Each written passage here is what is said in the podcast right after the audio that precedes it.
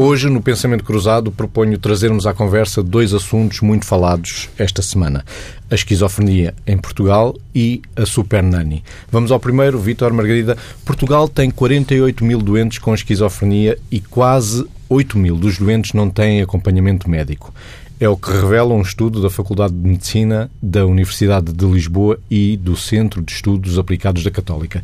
Já vamos falar do que falta quanto a respostas institucionais ou comunitárias. Antes, Vítor, o que é a esquizofrenia? É uma doença psiquiátrica em que, no, e é uma doença complexa. Atenção, a primeira ressalva é que não há uma esquizofrenia, existem várias esquizofrenias, para que nos situemos. E isso significa que têm características diferentes e também significa que podem ter gravidades diferentes.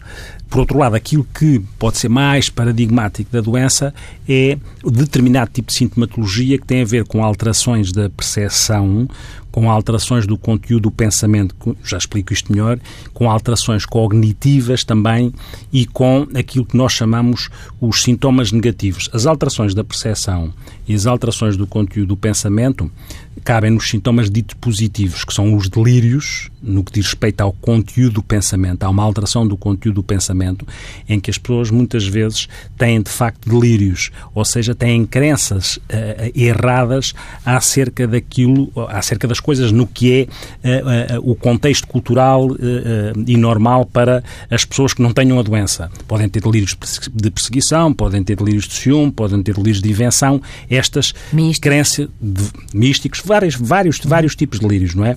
Mas o caracteriza um delírio é a convicção inabalável de que aquilo que a pessoa está a pensar acerca de uma situação, esta construção delirante, não cede à argumentação lógica e invade aquilo que é o resto do funcionamento da pessoa.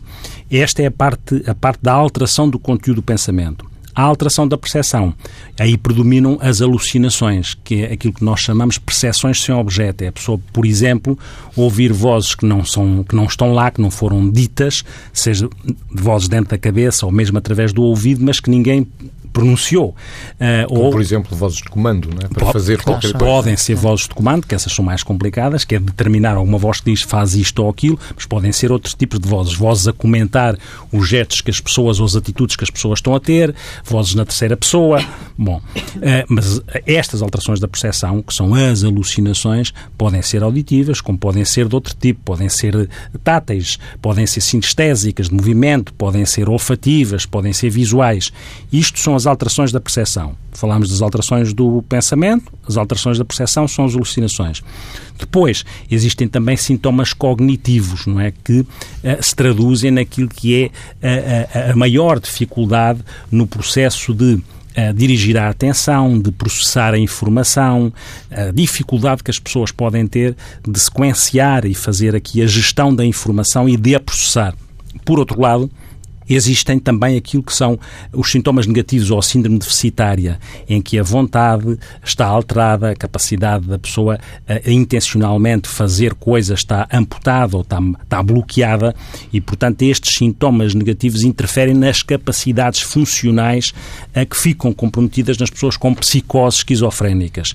E daí consequências que eh, são complicadas na capacidade das pessoas uh, terem uh, e criarem as suas ferramentas e as suas competências de autonomia, nomeadamente no exercício laboral ou no exercício ocupacional, porque têm mais dificuldade, muitas vezes devido a esta sintomatologia negativa.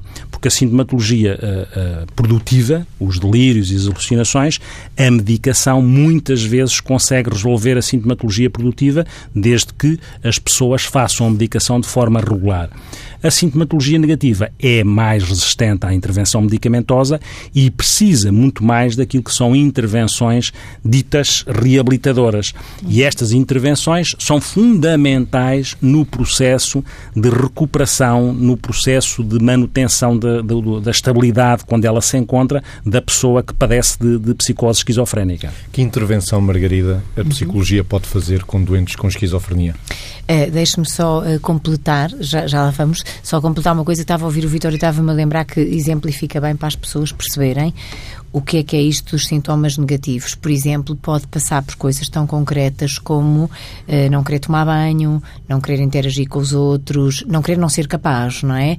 Uh, não ser capaz de se vestir de uma forma adequada. Portanto, há uma espécie de atitude desistente que, do ponto de vista da integração social e daquilo que é a interação com o outro, fica francamente comprometida e, portanto, aqui sim, nós de facto temos um papel uh, muito importante. Não quer dizer que não tenhamos e que a reabilitação psicossocial não possa ser feita, e pode e deve, com pessoas com sintomatologia produtiva que, como o Vitor dizia, claramente quando há intervenção psicofarmacológica, ou seja, a toma dos remédios, essas pessoas tendem a ficar bastante mais compensadas, ou seja, organizadas eh, nesta produção de sintomas, portanto, com eles em remissão ou em desaparecimento, e, portanto, ainda que cognitivamente estejam mais limitadas, do ponto de vista destes sintomas mais floridos, as pessoas ficam mais estabilizadas, mais compensadas e, portanto, também requerem e beneficiam com intervenções de reabilitação. Falou em psicossocial, é uma equipa multidisciplinar Exatamente. vezes que trabalha com... Eh, é e deve ser, não é? Pronto. Ser. Porque nós, eh, aqui nisto, é muito importante que tenhamos a noção que devemos trabalhar em equipa de facto multidisciplinar. Porquê? Porque há uma série de competências profissionais que se cruzam naquilo que nós diríamos que é um, o desenho dos planos individuais de reabilitação. Ou seja, por um lado, a reabilitação psicossocial é aquilo que permite, como a própria palavra diz, trabalhar com a pessoa até ela se poder reintegrar tanto quanto possível na comunidade, apesar de ter sido de ter visto a sua vida atravessada por uma doença grave deste tipo.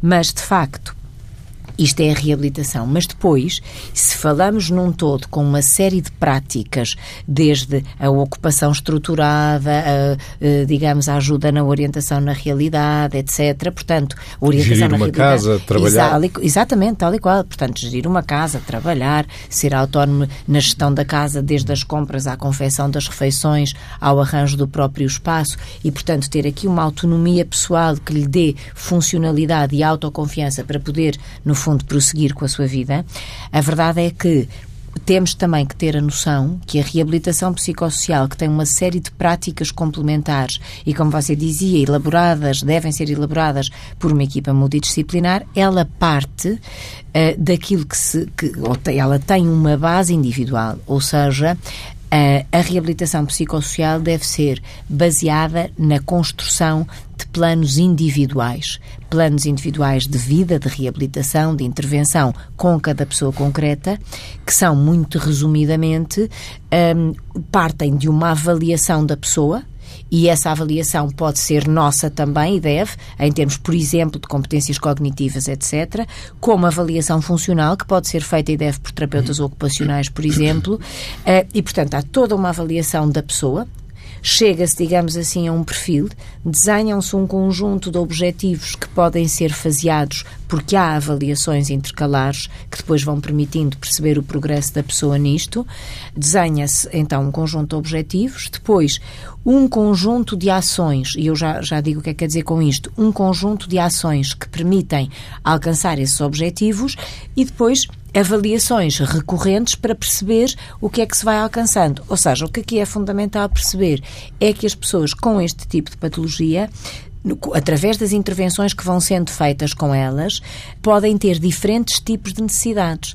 As avaliações às vezes surpreendem-nos, como nós vamos integrar as pessoas em programas que são programas de grupo e que são integradas por outras pessoas com problemas, enfim, similares. Contudo, não têm todas que participar nas mesmas coisas, porque pode haver pessoas que tenham mais necessidade, por exemplo, de trabalhar ao nível do autocuidado, portanto, a aparência, a higiene pessoal, etc., como pode haver pessoas que precisem de uma intervenção muito mais ao nível de se retomarem do ponto de vista da integração profissional, como pode haver pessoas que precisem muito mais de, de, de ser ajudadas a gerir as, as suas, o seu estar em relação com os outros de uma forma adequada, tendo em conta os contextos em que elas se, se inserem, etc. Portanto, a reabilitação psicossocial é um mundo, é feita, digamos assim, em grupo, por equipas multidisciplinares, mas tendo em conta e o, a, a, individualidade de cada um e o respeito maior pela pessoa que está em causa e por cada pessoa que está em causa, que não tem que ver a sua vida acabada porque foi atravessada, digamos assim, viu a sua existência atravessada por uma doença tão grave quanto esta. Este acompanhamento quer-se vitalício com este, ajustes. Este, este, acompanhamento para uma doença que é uma doença mental crónica, obviamente implica um, um acompanhamento continuado. Tem que haver uma continuidade de cuidados, que é uma coisa fundamental. E também tem que haver outra coisa fundamental, que é uma acessibilidade o mais rápida possível. Quando, há, quando acontece o adoecer, há aquilo que são os serviços que existem para prestar uh, apoio a estas pessoas. Na reabilitação é fundamental que uh, o protagonista seja, seja a pessoa com doença mental. E por isso é que, independentemente da definição de objetivos, de metas a alcançar, ou, ou independentemente ou não, ou seja, com estas pessoas é que se fazem estes planos individuais de reabilitação. Uhum. E muitas vezes é importante, à luz do que estava a dizer a, a Margarida, identificar aquilo com as pessoas que são as necessidades e os problemas concretos que as pessoas têm porque muitas vezes eh, em reabilitação acontece que o enfoque que é dado não é centrado nos sintomas, mas nas capacidades Exatamente. funcionais é das pessoas, naquilo que é o potencial de reabilitação. Porque algumas vezes há pessoas que podem ter sintomas mais acentuados, mas terem capacidades funcionais muito capazes, se quiser. E nesse sentido, nós temos que ter a humildade suficiente para perceber, e nós, que já temos alguma experiência nesta área de reabilitação, sabemos isso vivido na prática, uhum. que é algumas vezes, pessoas com sintomas em princípio muito incapacitantes, vão nos surpreender porque têm capacidades funcionais muito capazes. E outras vezes, pessoas que podem ter menos sintomas daqueles que falávamos há bocado, os, os produtivos e, e, até os negativos, mas na gestão da sua motivação, porque há aqui um aspecto fundamental, que é também o processo motivacional que estas pessoas têm para contrariar um déficit da sua própria vontade. E para participarem Porque... na elaboração dos seus próprios projetos individuais e planos Para participarem e para contrariarem uhum. algo que está uh, bloqueado, que é o, o, a concretização, o exercício da vontade, o dirigir-se para um objetivo. Mas aqui temos surpresas e por isso é que, mesmo, e dizia a Margarida, as esquizofrenias são várias, mas para além de serem várias, não são assim tão tantas, não é? enquanto diagnósticos. Não é? São quatro, quatro é, ou cinco particularidades tipos. consoante as pessoas. Para além, é? Exatamente. Pois, para além é da esquizofrenia, existe aquela pessoa, é aquela pessoa concreta com esquizofrenia. E em reabilitação é com aquela pessoa que se trabalha e ela trabalha connosco. E isto é fundamental, nós não ficarmos reféns uh, exclusivamente. É claro que é importante uh, a, a percepção dos sintomas e como é que se gerem os sintomas, mas não ficarmos refém do aspecto sintomático para que o processo de reabilitação seja focado onde tem que ser, que é nas capacidades funcionais daquela pessoa, inclusivamente a tecnologia que vai reenviando para isso. Fala-se fala no empowerment, o, o, o empoderamento, se quiser em português, das pessoas com doença mental crónica, como se fala no recovery, que é esta capacidade que as pessoas têm de lidarem com a sua própria doença, com as suas limitações e, dentro dessas limitações, as integrarem e, apesar delas e com elas, terem um projeto de vida que faça sentido, independentemente das limitações que possam ter. E que as motive, até porque, na realidade, muitas vezes estas pessoas têm que se reinventar comparativamente a um projeto de vida que era o inicial e uma expectativa uhum. de vida que tinham e que teve que ser reformulada claramente por, pelo atravessar da doença, não é? Estes 48 mil doentes com esquizofrenia custam, segundo o estudo da Católica da Faculdade de Medicina da Universidade de Lisboa, custam ao Estado 436 milhões de euros por ano. Em todo o caso, se estiverem ajustados e funcionais, contribuem para o PIB, para o Produto. Interno Bruto. Uhum. E o contrário também é verdade, ou seja, estes custos também impactam no PIB. Estes custos têm uma tradução de 0,24% no Produto Interno Bruto. E é muito curioso, este estudo é de facto uma mais-valia, é um estudo que aponta para esta percentagem. Esta percentagem dá, em Portugal, mais ou menos 0,57%. Nós costumamos dizer, uh, zero, uh, costumamos dizer que é um, as pessoas têm, um, a, a, prevalência da esquizofrenia é, é 1%. Aqui, aqui não, é de 0,5% a 1%. E, portanto, este estudo cabe neste intervalo dos 0,5% a 1%. Aliás, como noutros, noutros países é assim que é.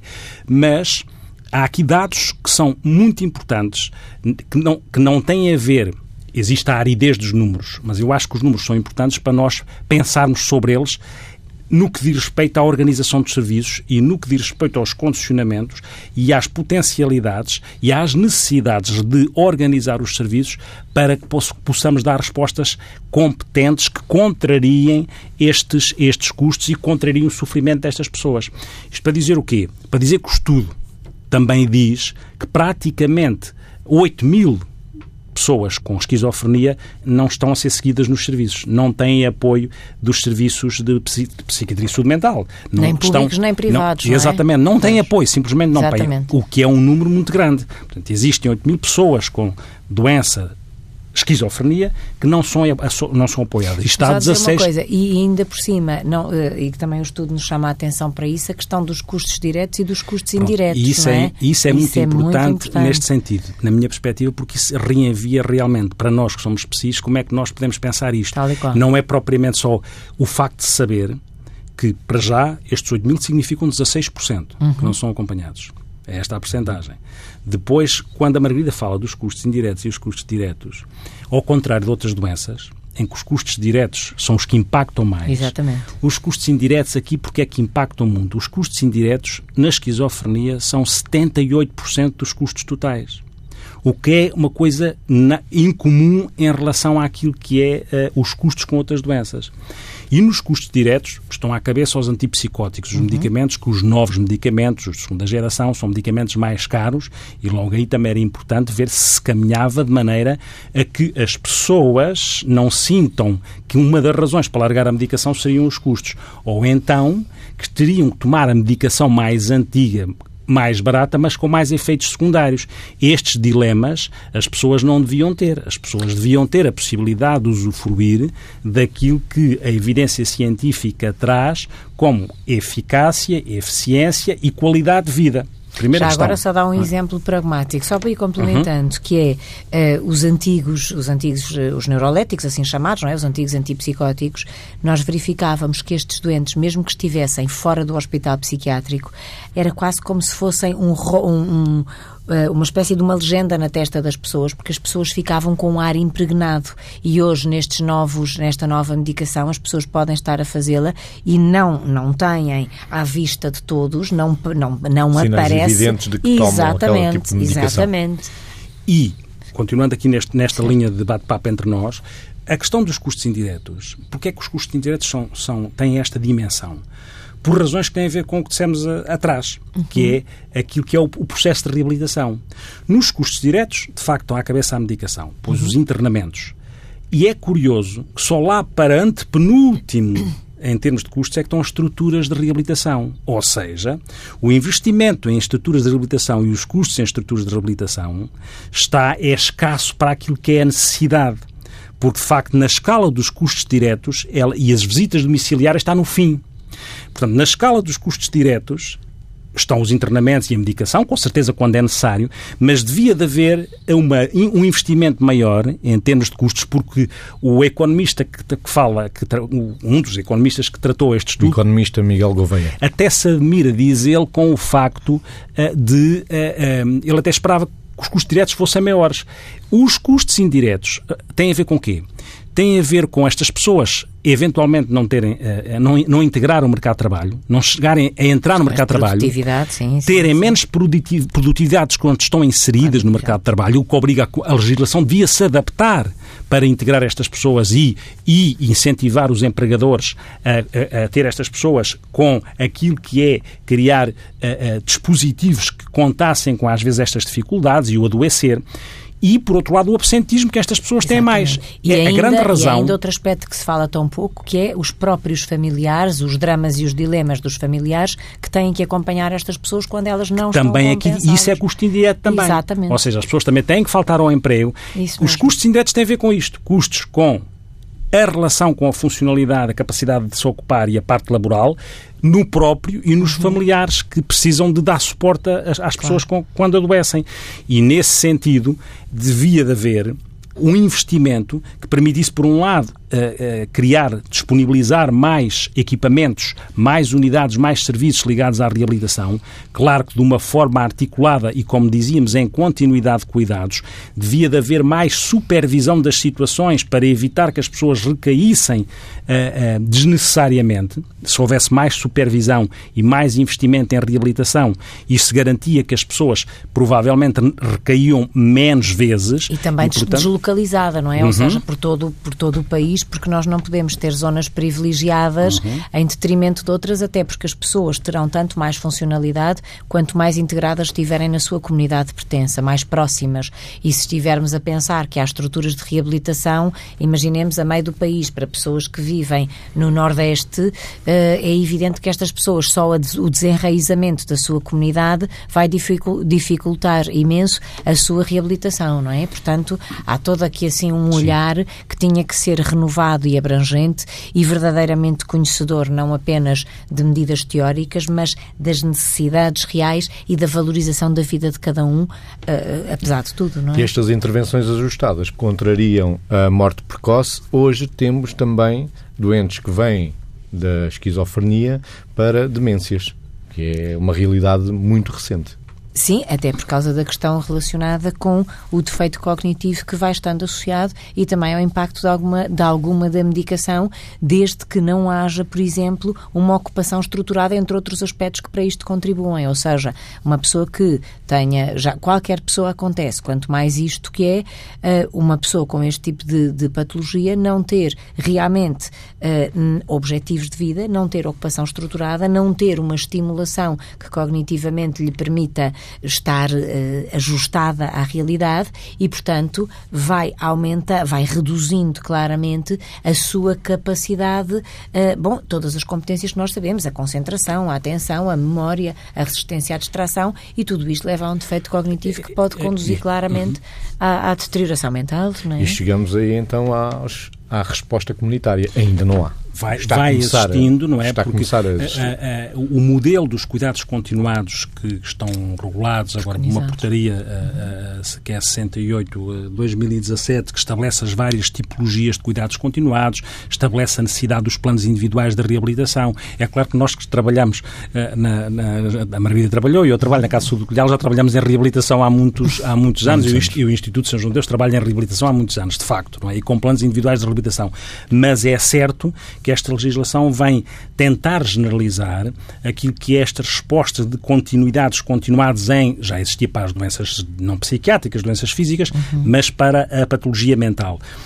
O que é certo é que o número de unidades não é suficiente para as necessidades, mas tem que se começar de alguma maneira e tem que se começar em algum ponto. E é, e é importante que se comece, mas muitas vezes também existe depois, nos PSIs, existem aqui umas dificuldades em que as ideologias das áreas PSIs muitas vezes uh, estão ao serviço não do desbloquear das, das, e do encontrar soluções, mas muitas vezes uh, estão ao serviço do entrave, porque as pessoas perdem-se muito centradas no, no, no seu PSI no umbigo, no, seu, umbigo, umbigo seu psi, serviço. No seu umbigo psi, e nos seus serviços, e nas suas capelinhas, e nas suas ideias. E isso muitas vezes bloqueia coisas que já podiam estar no terreno há, há mais tempo e em vez de, de estarem centrados nos, nas pontes que se podem fazer, porque repare-se, não é só a equipa que é multidisciplinar. Em reabilitação, naquilo que são as tutelas, é fundamental que Exatamente, se trabalhe sim. na articulação entre o que é que é a parte social, o que é que é a saúde, porque estas pessoas a primeira, a têm primeira questões... sobre isto sim. em 98 já era um despacho conjunto, conjunto de... é? Exatamente. E é sempre muito difícil, muitas vezes, articular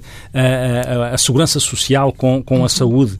Logo aí começam estes entraves. E depois há aquilo que é o emprego. E depois há aquilo que é a habitação. Portanto, isto implica, e implica também que no, nas, nas, nas, zonas, onde, nas áreas geográficas onde isto acontece, que as autarquias também se impliquem nisto. Isto implica, de facto, um envolvimento não só articulado, complementar daquilo que, é, que são as, as pessoas com responsabilidade política, mas também da sociedade civil. Como muitas vezes a, a doença mental uh, acaba por ser um parente pobre da saúde, estas coisas não andam uh, com o ritmo que nós gostaríamos que andassem e muitas vezes não são agilizadas, muitas vezes são de facto bloqueadas.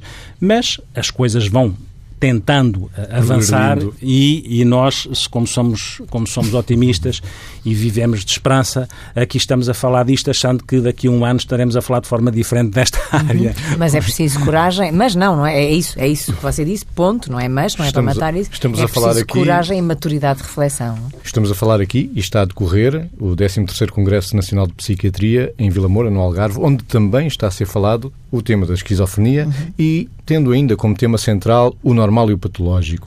Vamos agora ao segundo tema desta semana, a Super Nanny, um programa de televisão criado em Inglaterra há 14 anos e adaptado por mais de 20 países, que está a gerar polémica no nosso país. É um reality show que procura mostrar ao público como se educa uma criança com problemas de comportamento. Até aqui tudo bem, não fossem as personagens, pais e crianças, principalmente as crianças, serem filmadas em contexto de vida real. Na versão inglesa, a original, a Super Nanny era interpretada por uma escritora e profissional de televisão conhecida por Joe Frost, que fazia de babá.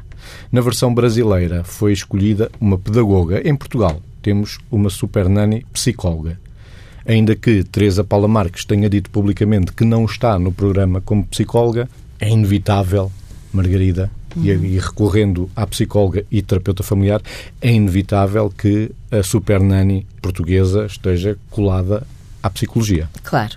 Deixe-me olhar um bocadinho para isto, porque é assim, eu não sou uma pessoa com uma atitude uh, crítica, derrotista das coisas que se fazem e que têm boa intencionalidade. Eu acho que, uh, e certamente é isso, não é? Uh, que está aqui em causa. Eu gosto é de opinar, naturalmente, com a liberdade que todos temos, sobre aquilo com que discordo e com que concordo, de uma forma razoavelmente fundamentada. Ora bem, primeiro ponto que eu acho aqui fundamental a exposição das crianças é uma coisa que eu percebi que se tem vindo aqui a, a, falar, não tenho dado muita atenção, enfim, aos debates que têm, que têm havido sobre este tema, mas isto tem-nos inundado mesmo, dando pouca atenção, vai-se vendo aqui e ali alguma coisa.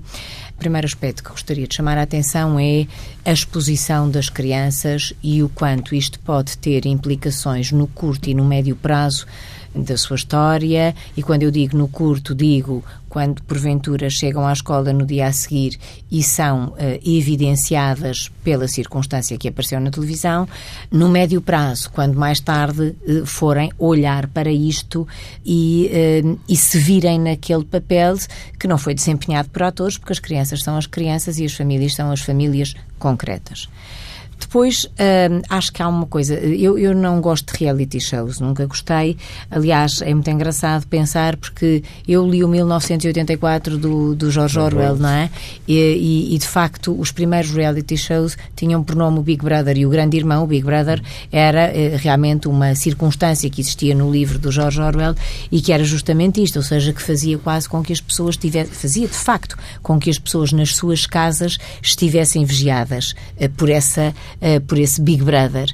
E é isto que os reality shows, no fundo, trazem para o século XXI, que é uh, realmente este, este vigilante permanente e que depois cada, cada reality show tem o seu objetivo. Bom, de qualquer maneira, há dois aspectos que eu gostava aqui de ter, uh, de focalizar. Primeiro ponto, este tipo, e agora falando deste em concreto, pode apontar ou dar a noção de que existem receitas mágicas para modelar crianças ou para modelar uh, pessoas de um sistema familiar. E uma família, como eu dizia, de facto é um sistema. É um sistema de elementos que são as pessoas que a constituem.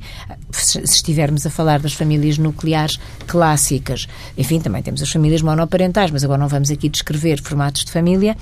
Portanto, pais e filhos, vamos dizer assim.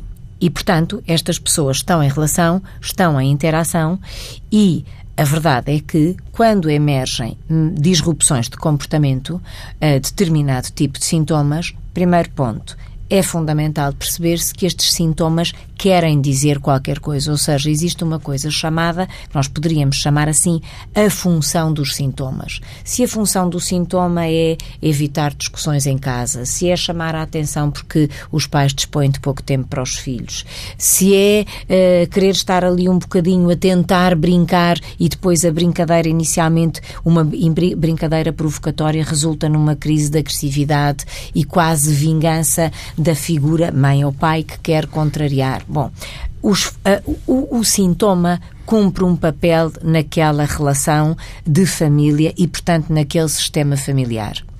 Quando um dos elementos do sistema familiar se desorganiza, todo o sistema também se vai desorganizar em torno daquela desorganização, daquela alteração de comportamento daquele elemento. Portanto, as coisas não podem ser vistas como há aqui um conjunto de comportamentos que esta criança manifesta e, portanto, vamos arranjar e este é o outro ponto que eu queria enfocar, soluções mágicas para resolver aquele tipo de comportamento. É evidente que nós sabemos que há estratégias e técnicas para modelar comportamentos, mas no quadro de um sistema familiar tudo é muito mais complexo do que propriamente só vamos uh, causa-consequência. A, causa, a causalidade linear não, não pode aqui esgotar uh, a forma de ler e de ajudar uma família. Por outro lado, a promessa de soluções mágicas, num tempo em que, uh, porque as pessoas, olha, num tempo em que não há tempo, em que as pessoas não têm tempo, em que as pessoas chegam cansadas, em que estamos a, a, de facto todos a pedir de nós, se calhar, mais do que aquilo que as 24 24 horas do dia comportam. Num tempo com este tipo de características, o perigo das soluções mágicas prometidas, a exposição que pode ser traumática e ainda por cima este aspecto de não ter em conta o quadro sistémico, mas encontrar aqui assim propostazinhas para e depois no fundo a, a, mostrar ai tudo correu muito bem e portanto era uma vez e depois acabou fomos para sempre felizes no fim da história. Maria, deixa-me só dizer uma coisa aí um... para não me perder que é, né, há duas coisas que você está a referir que me parecem importantes até ver também por outro lado que é quando se está a falar da questão sistémica uhum. da família Sim.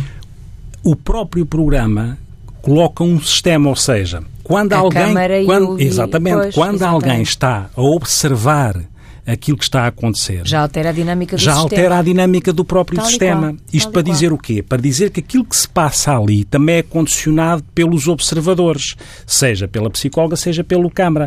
E, portanto, tanto pode ser atenuado porque uma criança fica com vergonha, como pode ser amplificado porque a criança acha que está, está a ser observada e amplifica. Portanto, no concreto, já há ali uma entropia, uma variável, também ela sistémica, que condiciona aquela forma de acontecer.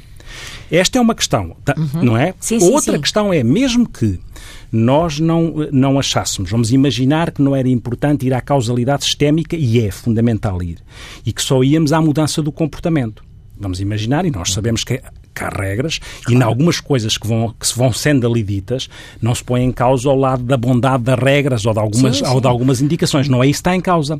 O que está em causa é que a mudança de um comportamento, mesmo que não olhássemos para aquilo que é perceber o que é que aquele comportamento diz daquele sistema, porque só sabendo o que é que aquele comportamento diz daquele sistema é que eu tenho a possibilidade de sair do registro mágico e dar às soluções que possam ser encontradas uma continuidade. E aqui está um outro problema, que é o problema de um comportamento só muda, mesmo que fosse o comportamento, quando a persistência do comportamento saudável alternativo acontece em continuidade.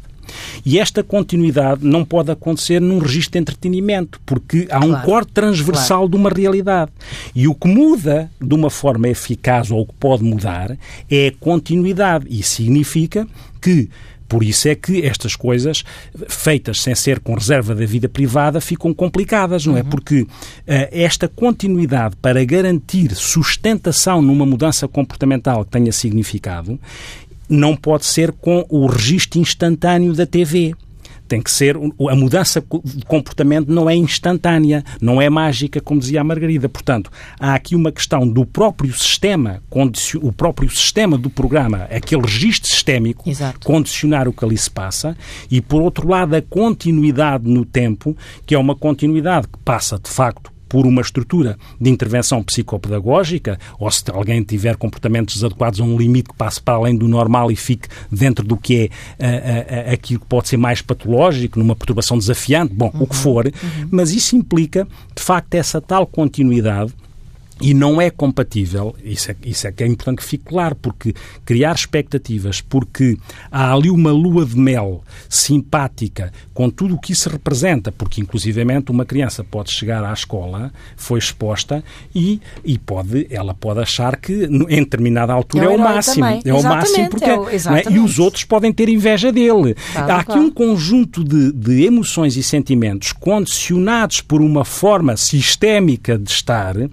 que não podemos cair nesta tentação, como eu ouvia dizer, ah, mas houve um que chegou à escola e os amigos chegaram e abraçaram-no. Fazer esta, fazer esta observação como se isto significasse alguma coisa é um bocadinho básico fazer esta observação. Generalizar é? por aí não dá. Pois, é generalizar e já agora bora aí fazer todos a mesma coisa, pode ser que também nos calhe um programinha de televisão lá em casa, E não é? depois há brincar, também... mas- Não, a questão é que Sim. depois outros miúdos com, com idades mais precoces, por efeito de imitação, Mimetismo, podem repetir determinado tipo de comportamentos, não é? Até para mau eventualmente, na sua fantasia, se calhar poderem ser protagonistas de alguma história.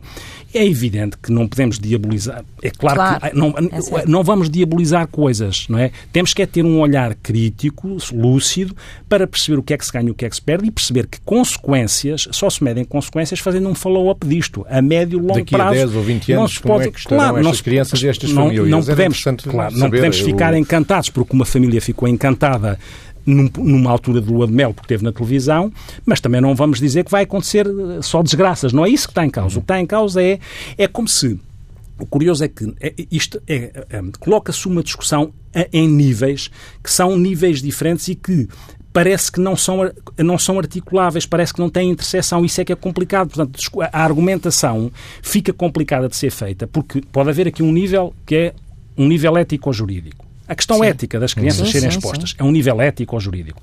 Pode existir um outro nível que é mais eh, pedagógico ou educacional.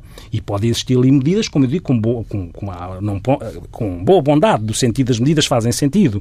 E Sim, que, que possam até potenciar competências com, parentais. com certeza, mais, porque sim. há uma coisa que é clara. Isso sim, as pessoas vão dizendo isto, isso é verdade. Isto, e isso é que é fundamental. Isto está a passar-se em muitas famílias. Aqueles comportamentos estão a passar-se em muitas famílias.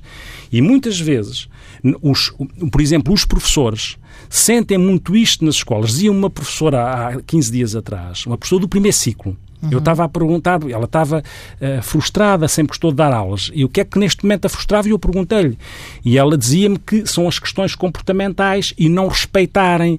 E dizia uma coisa muito interessante. Ah, sabe, os, os miúdos agora são. A relação connosco é. Ela não disse desafetada, mas é como se fosse. É, ela tinha uma noção que aquelas crianças, de vez em quando, ou porque afetivamente, ou havia às vezes um abracinho, ou Era com pessoas. E esta relação é muito é desafetada, muito instrumental e com alterações de comportamento e muitas vezes os pais a cobrarem aos professores coisas que eles não conseguem fazer em casa porque Essa é não uma conseguem estabelecer, estabelecer limites, Regras, regras. limites, e as crianças, estão, os, os professores estão a sentir muito isto já há muito tempo, que é a dificuldade de lidar com aquilo que são os aspectos ah, de má educação. É? E, e essa dificuldade, que depois lhes é cobrada, e que depois eles também não têm tempo para estar a corrigir e têm receio que seja colocado um processo disciplinar se dá- levantam a voz um bocadinho mais, estes aspectos que nós vimos e que são muito disruptivos de crianças a baterem, de crianças a, a- a- a- chamarem nomes. Isto não tem cabimento naquilo que é uma, uma educação assertiva como deve ser. Não, não deveria ter cabimento, mas tem. Agora, expor aqui, expor isto, é, é que é complicado, porque respeitando uma coisa fundamental, isso eu percebo, que estas famílias estão aflitas e, e nós respeitamos muito a angústia destas famílias. Ah, isso com certeza, Sendo com que, certeza. mas isto também reenvia para a necessidade de saída, não é? serviços, serviços, nomeadamente até com os psicólogos nas escolas, que de uma forma articulada pudessem ter uma percepção sistémica do que se passa Exato. E uma intervenção para- continuada. e uma intervenção continuada que realmente As nós terapias não são é? mais do que isso, não é? Os processos de intervenção Uhum. de terapias familiares são intervenções de facto continuadas eh, até ao, ao tempo em que se consegue perceber que houve uma reestruturação do sistema familiar e que aquelas condições que estiveram criadas durante uma série de tempo para que este tipo de sintomas emergissem deixaram claramente de existir, mas através de um processo de intervenção, não de um ato, porque é diferença entre o ato e o processo, o ato mágico ou o processo terapêutico. E, e depois, isto a não é Maria, um deixa- e depois é? dizer uma coisa, que isto é incontornável. Quando eu há bocado estava a falar dos níveis, e ainda não, não acabei os níveis, não é? Portanto, há este nível ético-jurídico, e, este- e isso está a criar aqui o celeuma, com certeza, e há, há este, este nível mais pedagógico, e depois há um outro nível que depois é difícil eh, argumentar, eh, porque os níveis não têm os tais, a tal interseção, que é um nível do entretenimento e negocial e as audiências. Porque, obviamente, que nós, estivermos atentos a ver algumas coisas, percebemos que na edição destes programas, para além de se poderem excluir coisas que possam ser mais bizarras, mas também se amplificam outras. Eu vi uma, uma, um aspecto curtinho em que um miúdo dá, uma criança dá um berro e o berro tem, faz um eco, não é? E portanto eu percebo e portanto eu acho é? eventualmente, não é? Eventualmente, porque e depois como isto é para focar para enfocar aquilo que são problemas, mas uma, aquela, aquelas famílias não se esgotam só naquilo. Ah, só pois, se vê é ali o negativo. Exatamente. Mas as não há nenhuma família que se esgote só no negativo não é? Porque nós ficamos a ouvir que, ah, mas ele também é meigo, mas o que nós vemos é todo o é contrário, não é? E há sempre uma pergunta fundamental em relação a estas coisas, não é? Que é, se fosse com os meus, Exatamente. eu queria que acontecesse? Ora, ora, Portanto, é quando eu faço esta pergunta, tenho que encontrar uma resposta. Esta é uma pergunta que pode ficar, não é? Que é, nas nossas perguntas, na nossa meiótica socrática, não é? Que é, que, bem, se fosse, se fosse com os meus ou com, ou com alguém que me é próximo, como é que eu olhava para isto, não é? E uhum. isto é, é, é fundamental que que se faça. É claro reforço que isto reenvia para a necessidade de nós pensarmos que isto está a acontecer nas famílias e é de facto muito disruptivo e não devia ser assim porque projetada a assistência dará adultos complicados quando isto acontece e aqui essa parte de pôr à superfície uma coisa que nós psis sabemos porque convivemos com isto, isso com certeza pôr desta maneira e achar que magicamente ou instantaneamente ou transversalmente as coisas de repente mudam, como se a vida fosse transversal, a vida é longitudinal e é sistémica, uhum. isso é, é incontornável, aí é que não podemos cair nessa, nessa tentação, porque senão andamos, no fundo, estamos a alimentar ou podemos alimentar aqui um jogo de que, que, é um jogo que vai acontecendo, porque também não pode ser o argumento de que, ah, mas agora nas redes sociais toda a gente está exposta. Está bem, mas o, o facto de as coisas poderem acontecer, será que todas têm que acontecer? só porque podem acontecer. Este é o desafio ético da sociedade atual. Então tudo o que pode acontecer deve acontecer ou nós temos aqui um olhar ético para estas coisas? Este é o desafio que se coloca. Claro. Agora, a angústia das famílias, bondade das medidas, não, não é isso que está em causa. Temos que é pensar qual é a melhor forma de fazer estas coisas. Margarida, das perguntas que ficam? Das perguntas que ficam nas famílias do século XXI, eh, como é que nós podemos agir intervir, atuar, de modo que todos tenhamos mais esperança e possamos, de alguma maneira, eh, pensar isto eh, de modo a ajustar e a corrigir estes caminhos que começam a levantar algum risco também pela falta de privacidade, não é? Continuo no século XXI. Que privacidade podemos ter hoje com o bom e com o mal. Stop.